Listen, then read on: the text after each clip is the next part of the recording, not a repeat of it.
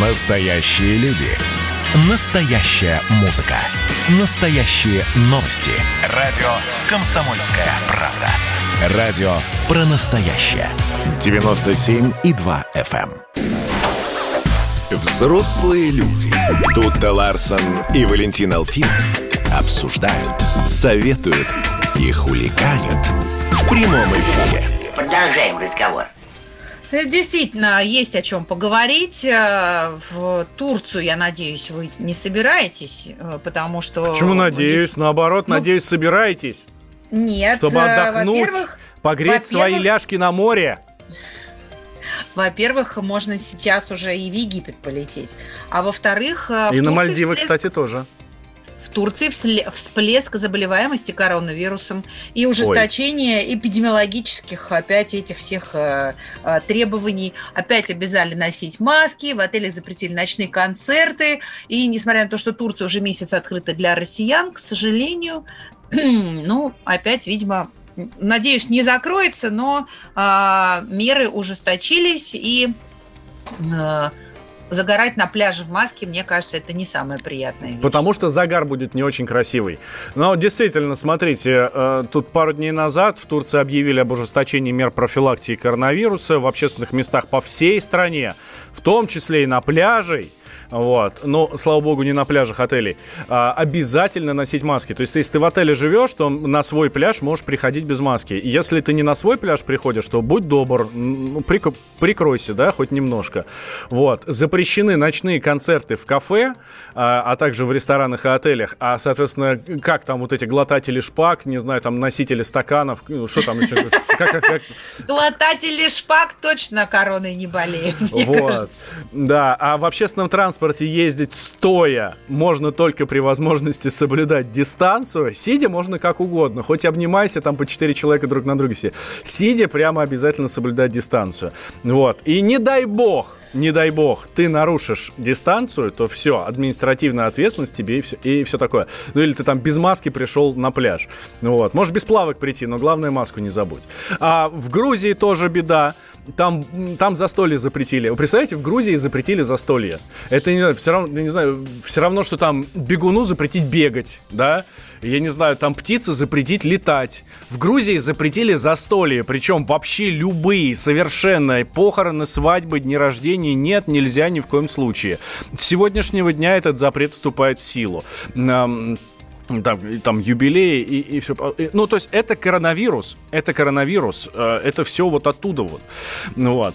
А у нас тут Минздрав отчитывался о том, что у нас происходит с коронавирусом, как мы проходим эту пандемию, когда, эм, когда на самом деле Россия прошла пик коронавируса, на какой мы стадии сейчас. Давайте об этом сейчас мы и поговорим. У нас на связи э, журналист отдела здоровья комсомольской правды Аня Добрюха. Аня, здравствуй. Доброе утро, Ань. Да, доб- доброе утро всем, привет. Что рассказывает Минздрав? У нас все плохо или, э, как в Турции, например, или у нас все хорошо?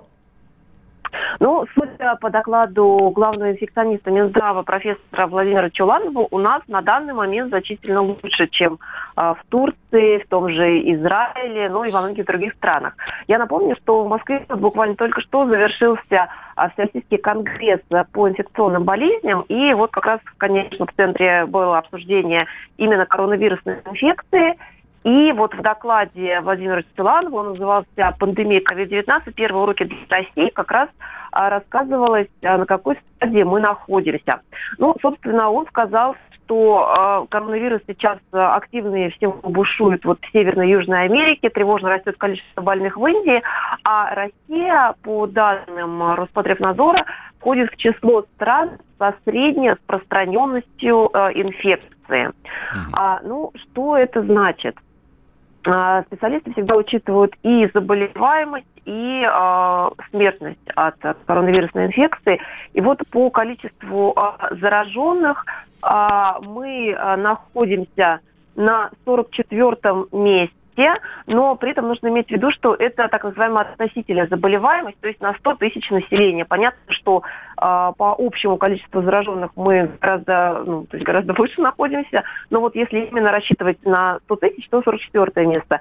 И по смертности тоже на 100 тысяч населения аж на 51 месте.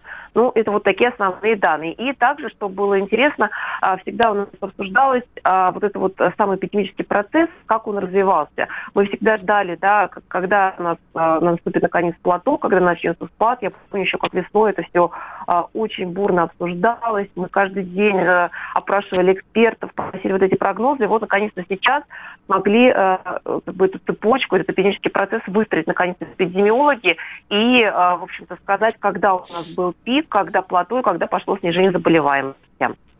Ну, то есть, э, э, вот теперь бы понять, значит ли это, что нам тоже где-нибудь откроют границы, а не только мы потихонечку начинаем выкарабкиваться?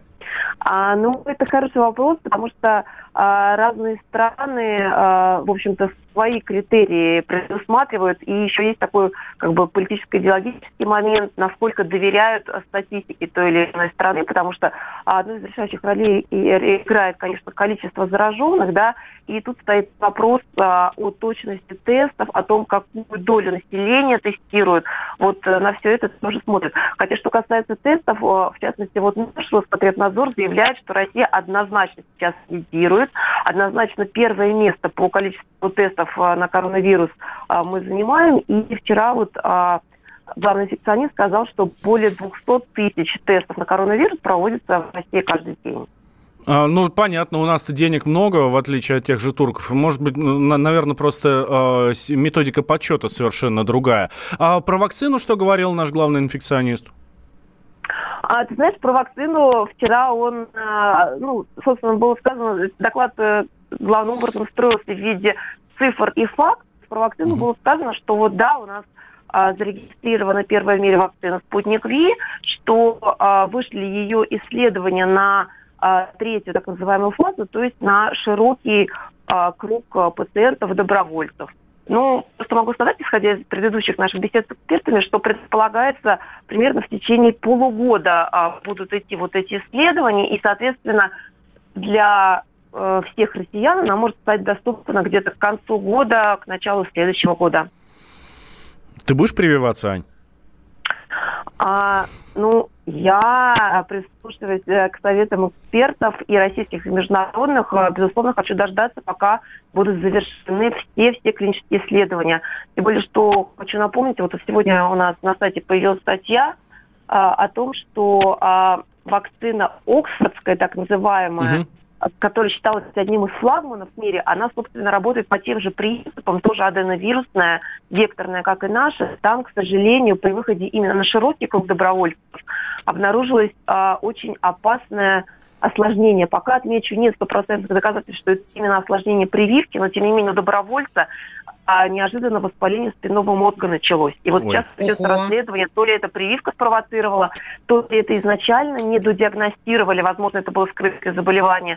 Но, во всяком случае, нельзя этому не уделить внимания, поэтому вот именно при выходе на широкий круг добровольцев а, начинают проявляться какие-то неожиданные эффекты, поэтому, конечно, хотелось бы дождаться пока угу. это все прояснится. Да, спасибо большое, Аня. А, Анна Добрюк, корреспондент комсомолки, журналист отдела здоровья комсомольской правды, была с нами на связи. Вот, и да, и пишут здесь, и средства массовой информации пишут, что вот эта компания AstraZeneca, которая совместно с, с Оксфордским университетом разработала и испытывает, соответственно, вакцину против COVID-19, объявила о приостановке испытаний. А, какой. Да, Дмитрий Песков назвал преимущество российской вакцины, вот нашей спутник Ви перед вот этой вот эм, Оксфордской. Вот, говорит, э, политизация любых ситуаций с вакцинами от коронавируса недопустима. При этом, э, говорит, наш э, препарат более надежный, чем зарубежный. Ну, ну, а мне, тем не менее, продолжают все время звонить журналисты э, с, с вопросом, боюсь ли я прививок, прикинь.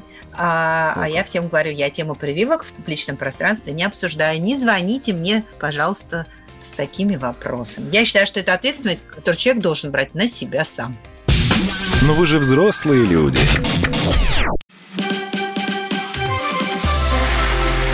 Это было начало. Это действительно история, которая будоражит Вся страна обалдела.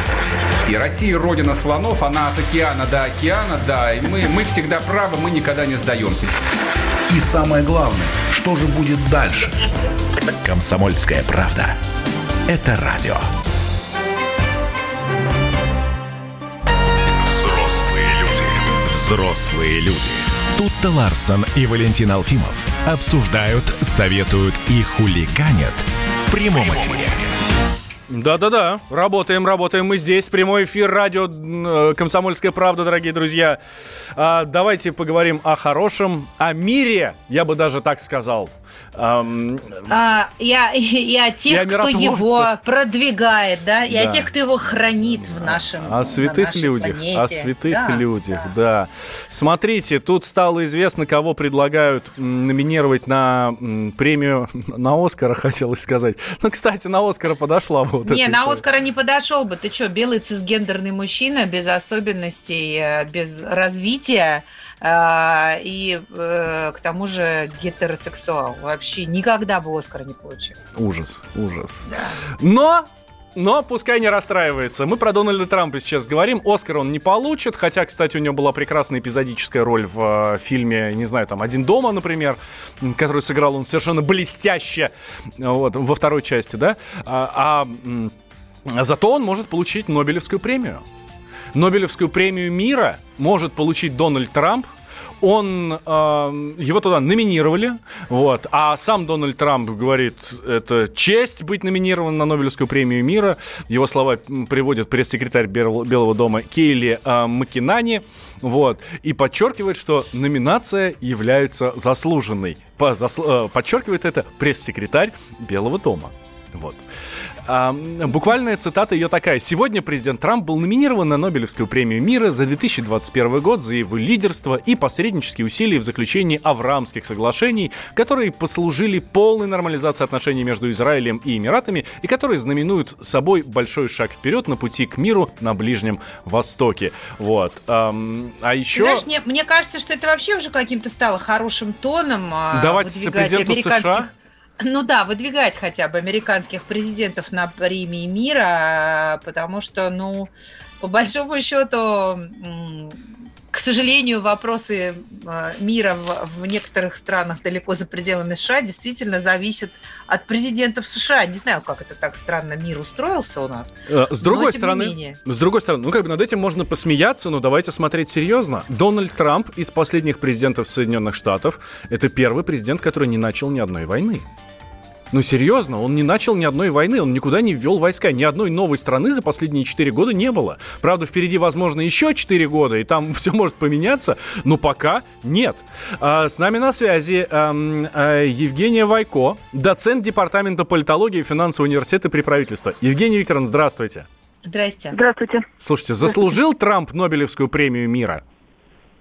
Ну, если исходить из той логики, что действительно за первый срок, э, предположительно первый срок своего президентства ни одного военного конфликта с э, участием США не было, то, в общем, здесь на контрасте да. Э, но, с другой стороны, э, те, э, скажем так, мирные инициативы, которые предлагал Трамп, они тоже, ну, довольно дискуссионные. Та же самая инициатива по нормализации отношений между Эмиратами и Израилем, насколько она, так сказать, миротворческая сама по себе на перспективу, поскольку, в общем-то, она носит довольно, скажем так, антииранский характер. И вот если, да, с Израилем и с арабским миром Трамп пытается между этими двумя мирами э, настраивать мосты, то как на это все будет реагировать Иран, э, с которым у США наоборот президентства Трампа очень серьезно ухудшались отношения, вот это большой вопрос. И, так сказать, не будет ли напряжение в уже недалеком будущем, в том числе вокруг этой сделки. Поэтому здесь, да, действительно, с точки зрения, так сказать, предшественников на сравнение у Трампа, конечно, есть некие миротворческие инициативы, положительные моменты, за которые можно было бы и присудить премию, но в то же время и, допустим, его инициатива о выходе из э, ДРСМД с России, она тоже ее нельзя назвать миротворческой. То есть насколько она в данном случае под собой имеет а, некий мирный посыл и мирный сигнал. Это тоже вопрос очень спорный. Поэтому здесь, скорее, да, это а, стремление подчеркнуть миротворческие инициативы Трампа, но а, если посмотреть на контекст а, в целом или, допустим, на позицию Трампа по Венесуэле, которая тоже довольно жесткая, США ввели эмбарго экономическое в отношении Венесуэлы, то здесь есть очень много вопросов с точки зрения э, мирных инициатив.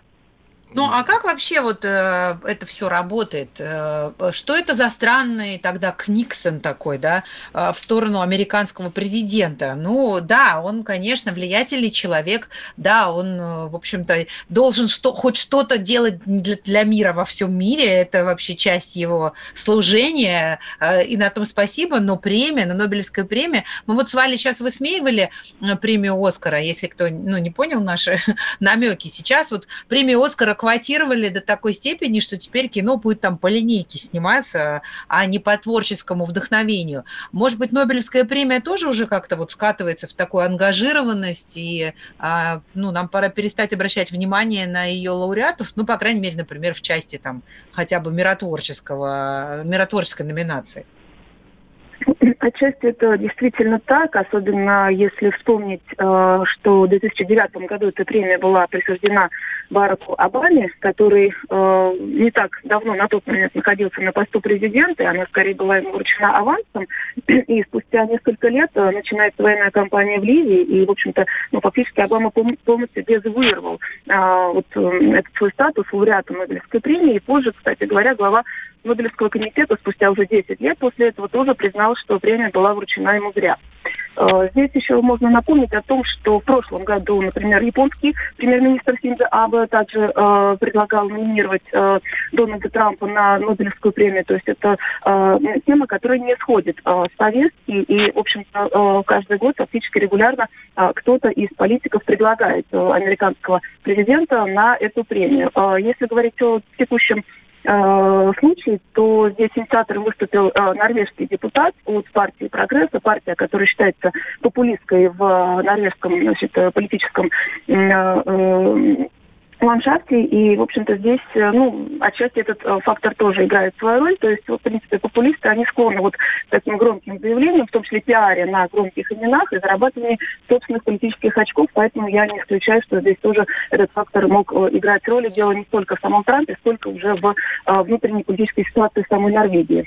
Да, Евгений Викторович, спасибо большое. Евгения Вайко с нами на связи была, доцент Департамента политологии и финансового университета при правительстве. Слушайте, а я здесь открыл как раз вот э, номинантов, тех, кто получал премию мира Нобелевскую, да, ну, уважаемые люди, да, Артур Хендерсон, например, да, э, Карл Осецкий из нацистской Германии, да, за борьбу с милитаризмом в Германии, пацифист, журналист, да, получил такую премию. Э, кто еще? Джон Ор, да, э, президент Национального совета по вопросам мира и Всемирного союза организации мира и все такое. Ну, в общем, уважаемые люди, да, и Дональд Трамп может ее получить. Зато, как действительно, да, что может быть, потому что он не, раз, не развязал ни одной войны. Но у меня есть другое предложение. Я выдвигаю на Нобелевскую премию мира Туту Ларсон. В смысле? Под, ну, вот так. Ну, ты хоть авансом, одну... авансом. Почему? Да нет, хорош. А, ну, я знаю, потому что я точно не развяжу ни одной войны. Да, и до сих пор еще не развязала да? да. Из договора ДРСМД ты а, выходила? Нет, Нет, не я выходила. даже не, вот. не входила. Вот. Ну, не брал я вашу Бастилию. Вот, и, и, и смотри, да, а, а Трамп вышел, а это не, не дружественный шаг. Вот видишь, у тебя уже больше плюсов. Ну, то есть у тебя, у тебя шансов больше, ты ну, не, не меньше сделала для мира. Вот, и вообще всех призываешь к, э, к миру во всем мире. Ну, в общем, давайте свои голоса за Туту Ларсен присылайте нам Viber, WhatsApp, плюс 7 967 200 ровно 9702. Кстати, о Нобелевской премии. Тут эм, Тихановскую э, предложили выдвинуть на Нобелевскую премию мира. Точнее, не, не, не только Тихановскую, да, но и ее мужа. Это вот, вот это белорусские оппозиционеры, да. А сделать не кто-нибудь, а Дональд Туск, да, видный политик в Европе и в в Польше. Без Давайте... Дональдов Нобелевка нынче не обходится. Продолжим после перерыва. день, когда устанешь плакать, когда устанешь ты навсегда. В тот день, когда мы все сдадимся сами, когда сдадим все города, нет не врагу, ему здесь тоже, ему здесь тоже не уют. Попасть там нет охоты под раздачу, где и на радостях прибит. Твоим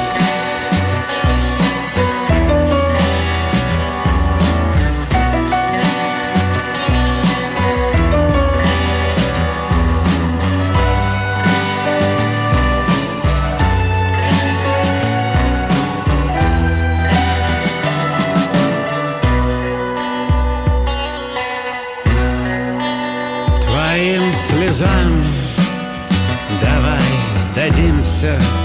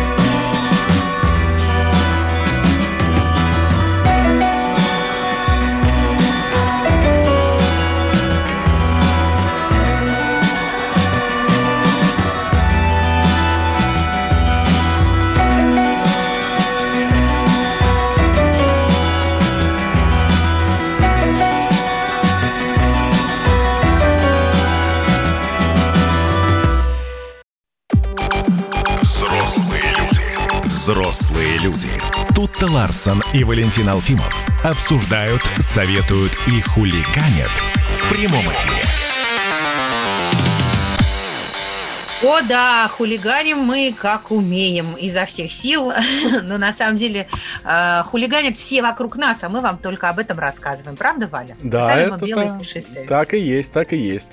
А, Конечно. с- смотрите, по, по- по поводу э, хулиганов. А, Более трети... Как говорил Арнольд Шварценеггер. Да, смотрите, более трети россиян одобрили действия Лукашенко по подавлению э, протестов. Э, доля тех, кто поддерживает, э, 39%. Это опрос фонда «Общественное мнение». А негативную оценку политики Лукашенко дали 21% опрошенных. Вот, это вот та- такие свежие результаты. Вот. А больше половины, то есть 55% считают, что белорусский лидер действует правильно. А, э, э, это россияне старше 60 лет. То есть старшее поколение говорит, все правильно делает Григорьевич, все хорошо. Вот. А противоположного мнения придерживается 21% опрошенных, и среди них каждый третий это гражданин в возрасте от 18 до 30 лет. Вот.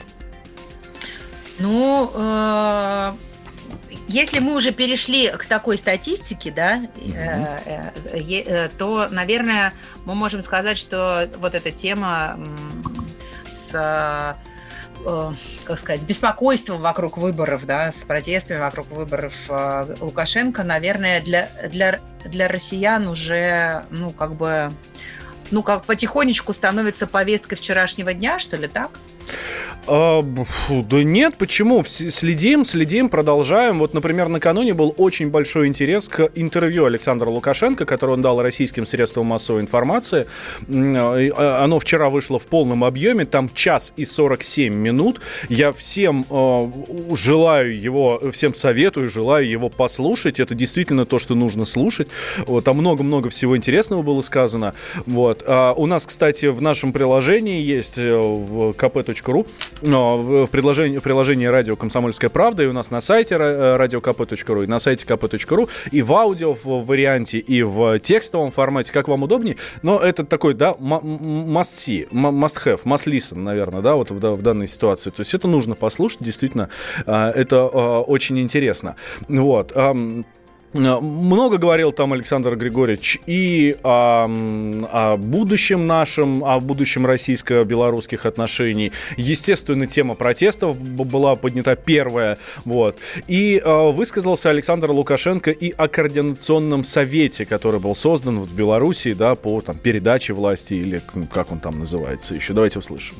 Кто они такие? Клянусь вам, я не знаю. Я о нем услышал, наверное, недели две тому назад, когда они опубликовали вот эту антироссийскую, анти-ОДКБшную программу. Потом они ее убрали, потому что почувствовали реакцию нашего населения. Кто эти люди? Я еще раз говорю, не только я, не белорусы и даже вы, журналисты, просвещенные, не знаете, кто они. Говорят, бывший этот министр, бывший посол, бывший театрал.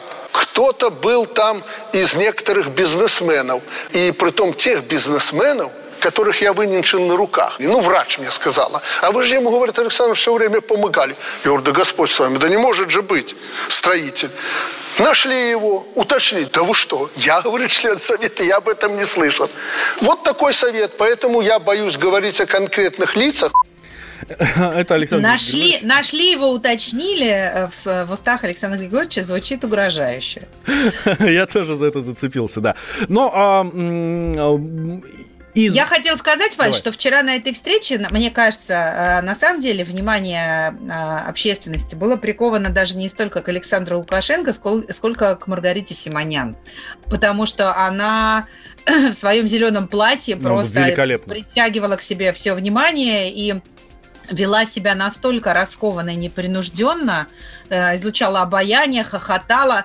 И это был вот такой заметный контраст, потому что мужчины, журналисты, они такие сидели э, во фрунт э, на вытяжку на краешке дивана, а Маргарита сидела, опершись на спинку, качала ногой. Э, и, ну, была очень... Было видно, что она чувствует себя очень свободно. Вообще, мне кажется, вот прям по итогам этой встречи можно было бы какую-нибудь целую диссертацию психологическую написать. Ну да, почему бы нет. А, кстати, психологическая диссертация. Были такие личные важные вопросы к Александру Григорьевичу. Вот. И вот, то, за что я тоже очень сильно зацепился в этом интервью, когда у него, когда с ним говорили, э, ну, что вот вы 26 лет у власти, и он такой говорит, ну да, говорит, наверное, я немножко пересидел. И я, кстати, был очень удивлен тому, что он в этом признался. Вы знаете, есть причины и личные. Наверное, я все-таки пересидел. Ну, утюг включишь, я это предвыборную кампанию говорю, утюг включил Лукашенко. Чайник электрический включил Лукашенко, телевизор включил Лукашенко и прочее. И для особенно, наверное, какой-то части людей, ну, чуть-чуть надоело. Вот так вот. Признает чуть... Александр Григорьевич, что он чуть-чуть, чуть-чуть надоело. надоело. А что, как интересно, как, как выглядит, когда не чуть-чуть? Как вся эта история, а, как вот это интервью, какие можно выводы сделать по итогам этого интервью о будущем российско-белорусских отношений? Давайте как раз сейчас об этом и поговорим. А, с нами на связи, сейчас буквально через минуту, будет эксперт Института стран СНГ Иван Скориков. Достаточно много говорил а, Александр Григорьевич и про Россию, и про отношения с Россией, и Путина назвал своим старшим братом, наставником. Вот. Да, а Дмитрий Дмитрий Песков, в свою очередь, сказал, что Россия не планирует поглощать Белоруссию. Да, Какое это, облегчение. Это, э, это если что, да, потому что сразу начинается разговор о том, что вот, присоединят, границы, все дела. Вот. Нет, такого не будет, говорят в Кремле. Итак, с нами на связи Иван Скориков, эксперт Института стран СНГ. Иван, здравствуйте. А, доброе утро. А, по, по итогам вот этого почти двухчасового интервью Лукашенко, какие можно сделать выводы, какой можно дать прогноз на развитие наших отношений российско-белорусских? Ну, самое главное то, что э, уже подтвердилось, что будет встреча Лукашенко с Путиным в Москве. Да, она чуть ли не сегодня. Неделе. А, говорили просто, что 10 числа будет. Ну... Да, да, да. И, соответственно, это был публичный первый раунд торгов угу. со стороны Лукашенко. Ему дали карт-бланш, пригласили журналистов, которые, естественно, согласовали свои вопросы с его пресс-службой, и он заявил о своих намерениях, о своих приложениях на этого торга.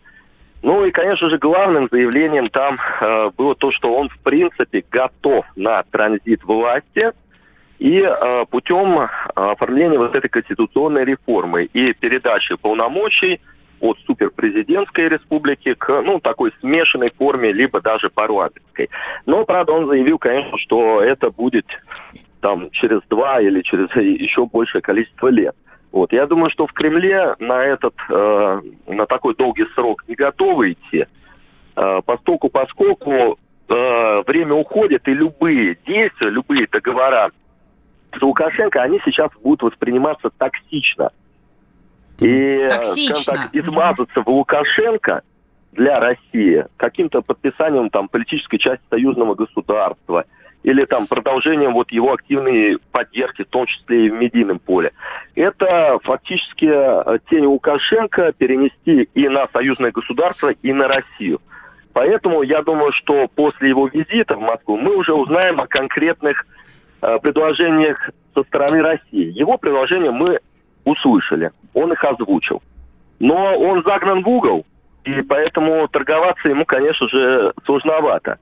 Другое дело, что он может на словах пойти на любое негласное подписание договоренности, в том числе и о транзите власти, ну, легализации пророссийских политических сил, которые он более 20 лет кошмарил, сажал в тюрьмы, давил, э, уничтожал на корню, в отличие, кстати, от западных, прозападных сил, которые являлись неким уголом для него.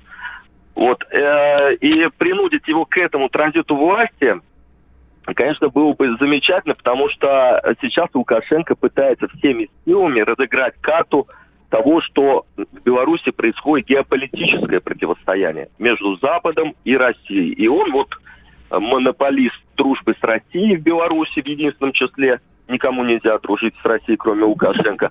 Вот он пытается разыграть эту карту. Э, в Кремле, я думаю, не пойдут на его уступки, хотя, конечно же, цена нового белорусского президента, она очень низкая. Мы прекрасно это понимаем. В то время он э, обещал и признать Южную Осетию и Абхазию, ну а вот и ныне там. Угу. Но ведь мы в любом случае, э, насколько бы осторожно мы не общались бы сейчас с действующей белорусской властью, мы в любом случае для всего мира выглядим э, каким-то ну, пугалом, которым всех пугают. И э, как бы мы ни были нейтральны, там, аккуратны или я не знаю, там, э, прогрессивные, для, для репутации России это вряд ли ну, будет иметь э, какие-то благоприятные последствия, да, или нет? Ну, естественно, что Лукашенко, вообще разговор с ним сейчас токсичен. Но Запад при, пытается представить обратную ситуацию, что разговор с Россией токсичен. Не случайно сейчас вся эта история с Навальным происходит на фоне белорусских протестов. То есть нас опять пытаются демонизировать. И что вот э, Лукашенко якобы продает суверенитет вот этой демонической страшной России, которая пытается его поглотить. Это вот такая картинка для Запада. Э, у нас же, наоборот, восприятие должно быть такое, что мы должны протянуть руку белорусскому народу, а не режиму Лукашенко. Но сделать это в данной ситуации, когда мы уже опустили возможность обуздать протест, он уже обуздан этим координационным советом, ну, в общем, Западом, который очевидную поддержку уже оказывает угу. э, белорусским протестующим. Мы уже пропустили этот момент, и сейчас э, мы можем торговаться только о тихом, плавном транзите власти на своих условиях. Угу, Но... Да, Иван. Спасибо большое, Иван Скориков, эксперт Института стран СНГ, был с нами на связи. После перерыва мы продолжим переключать. Но вы же взрослые люди. А ведете себя как Рики Морти в четвертом сезоне. 2020 год перевернул жизнь каждого. Что будет дальше, не знает никто. Мы не предсказываем, мы предупреждаем.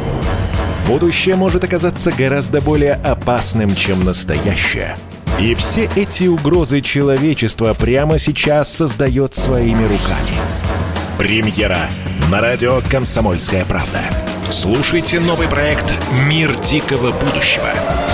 10 фантастических аудиорассказов. 10 предупреждений о том, в каком мире мы можем проснуться уже завтра. С 14 сентября в 22.00 по московскому времени. Коридоры власти.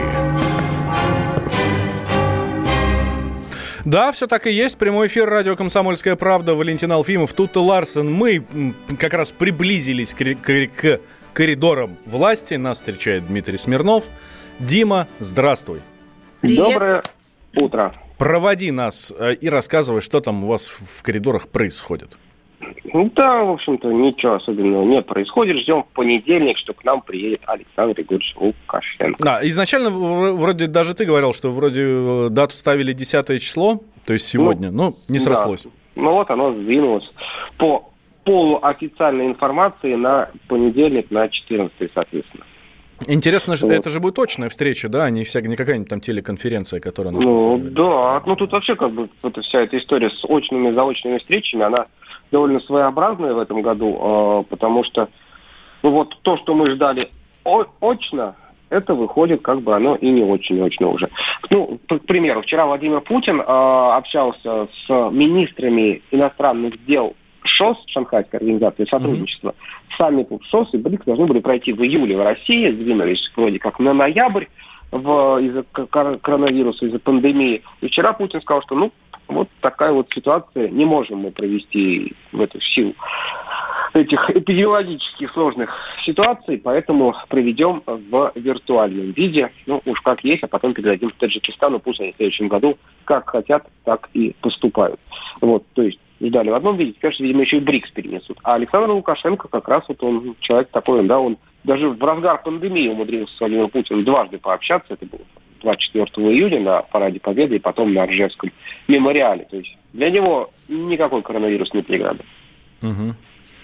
А, э, какие, а, какие это были комментарии по поводу выдвижения Дональда Трампа на Нобелевскую премию мира или нет? Ну, пока Вообще, никаких как, не было. Ну, там это же не движение, да, там, там его, как бы, любой человек может номинировать, ну, относительно любой. Вот, ну, что тут сказать. Дадут, будем комментировать. Не знаю, как это, это, как это вообще отреагирует сама комиссия, да, во-вторых, тут как это вообще скажется на престиже. Вчера он Тихановских еще предложили выдвинуть. Дональд Туск, соответственно. Какая да? конкуренция это в этом году, Там а? Даже не знаешь, за кого и болеть-то, да? Да. А, слушай, Дим, а тут еще э, Дмитрий Песков накануне сделал заявление, что Россия не собирается поглощать Белоруссию. А, это к чему было сказано? Почему? Потому что в очередной раз э, появились разговоры, э, ну, то есть я, да, учитывая опыт наших с тобой общений, ну, вот, предполагаю, что ты скажешь, что вымучивали, вымучивали Пескова журналисты, и так и вымучили, да, вот эту вот, вот фразу. Сейчас э, уже, вот ты поднялся уже на уровень высокий уровень какого-нибудь политолога, вот такой, даже не средней руки, а уже такого элитного политолога, человек понимает процессы, как происходит, понимаешь? Вот, это не так, чтобы вышел с утра Песков на крыльцо в Кремле, да, и объявил, отменяется слияние и поглощение Беларуси. И а перед тем, Дим, перед, тем, перед тем, как он объявил, он еще такой э, свиток, значит, развернул и зачитал. Да, да. Вот, вот, вот, вот. Это как бы происходил конференц-колл, его там долго, значит, а что, Лукашенко, а вы, а как после этого наш друг, украинский журналист Роман Цымбалюк спросил... Тот а самый вот, укроп. Да. Ожидается, что вот ходят слухи, что по итогам визита произойдет слияние и поглощение. Что об этом думаете в Кремле? Как бы если любую тему хочешь вот вывести в топ, надо спросить в конце, спросить там вот там в, не знаю, во Владивостоке топят котят, что об этом думают в Кремле. И это будет как бы где-то вот. вот. И он говорит, что об этом думают в Кремле. И Песков сказал, что ну, ну что-то никакого слияния поглощения не планируется у нас по, по итогам визита Лукашенко, тем более мы уважаем суверенитет Беларуси. Все.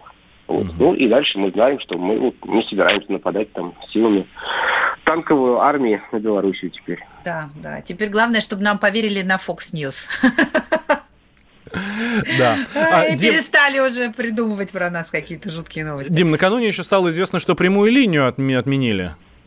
Ну, там ее не так, чтобы отменили, решили не проводить. Вот, да, ну, как бы это тоже из, из той же категории, мы об этом и но обещали, ну, обещали включить элементы прямой линии в предстоящую ну, большую пресс-конференцию. А что имеется в виду, не знаешь? Не знаю, как они это сделают. Да, вот мы говорили о том, что жалко вот этой обратной связи. Видимо, в Кремле также рассуждают, что бог с с прямой линией переживем, и без нее, не без этого переживали в этом году, а обратной связи с жителями, вот, чтобы собрать их жалобу зеленую папочку, этого достаточно. Ну, давайте как-то попробуем ставить. Давайте как-то попробуем ставить. Есть еще три месяца, вот они будут думать, как это сделать. Угу. Тут еще Денис Мантуров обратился к президенту, а, глава Минпромторга Российской Федерации, а, с тем, чтобы сделать в России маркировку питьевой воды с 2021 года, а, потому что, значит, э, ну, якобы вот сейчас не, не очень один понятно. Шаг, один шаг не сделал до главного по новости вчерашней. На святое замахнулся вчера Мантуров. Питьевая вода, это понятно, там она, сейчас идет эксперимент, сейчас он уже идет с апреля этого года, ну, как вот, по возможностям 2020 года идет эксперимент, да, ну, то есть изначально у нас началось издалека, это сквозная маркировка от производителя до покупателя товаров, да, каких-то разных. Вот, э, там были шубы, потом была обувь, потом, значит, сейчас вот молочная, молочка тестируется, и тоже с 21 года начинается, с января. Сейчас вот частично питьевая вода, вот эта бутилированная, которая с 1 января будет обязательная.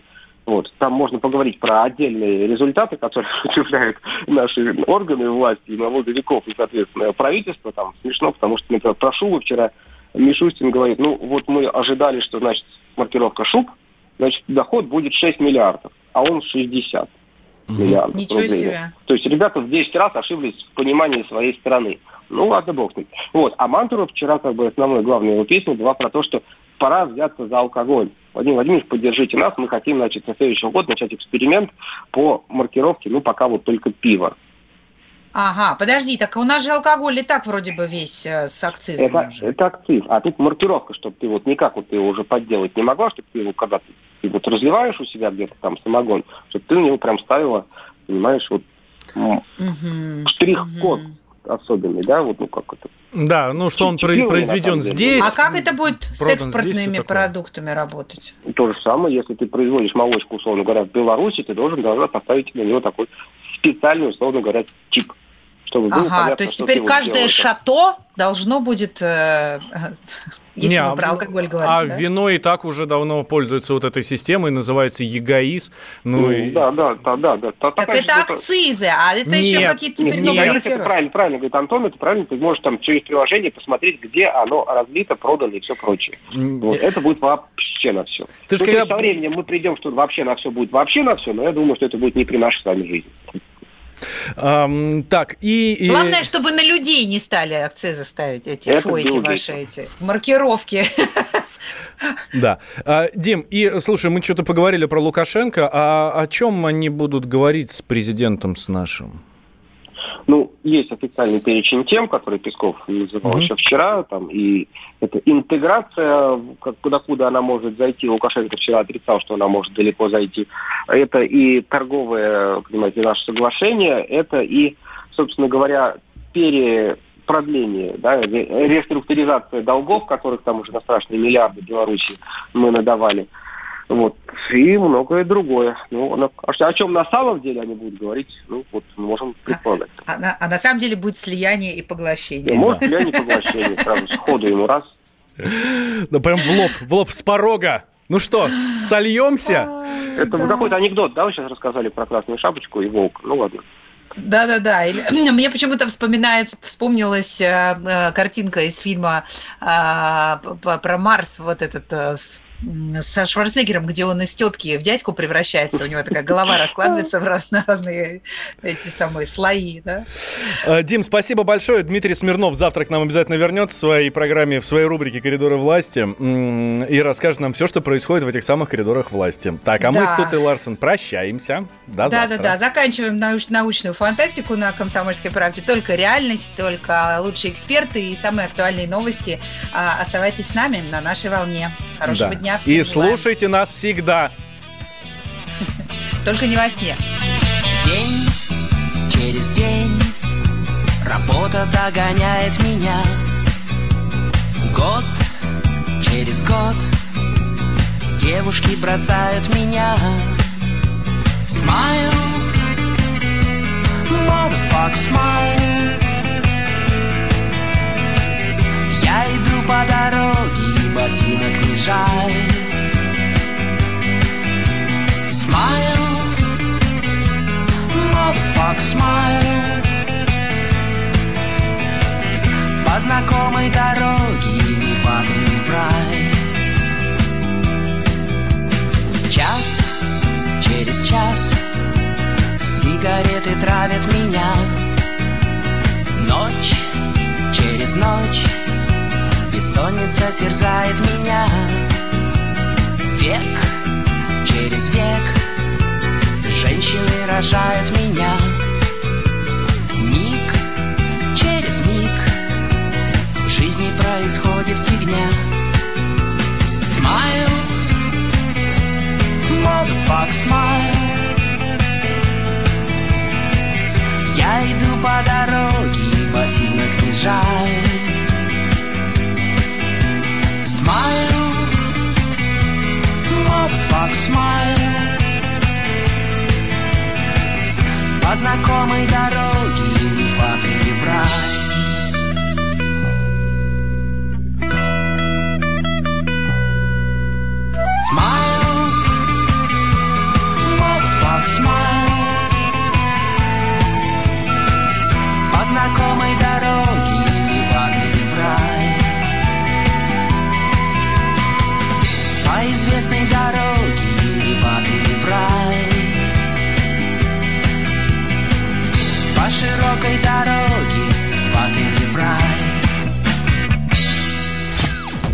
Настоящая музыка. На радио «Комсомольская правда».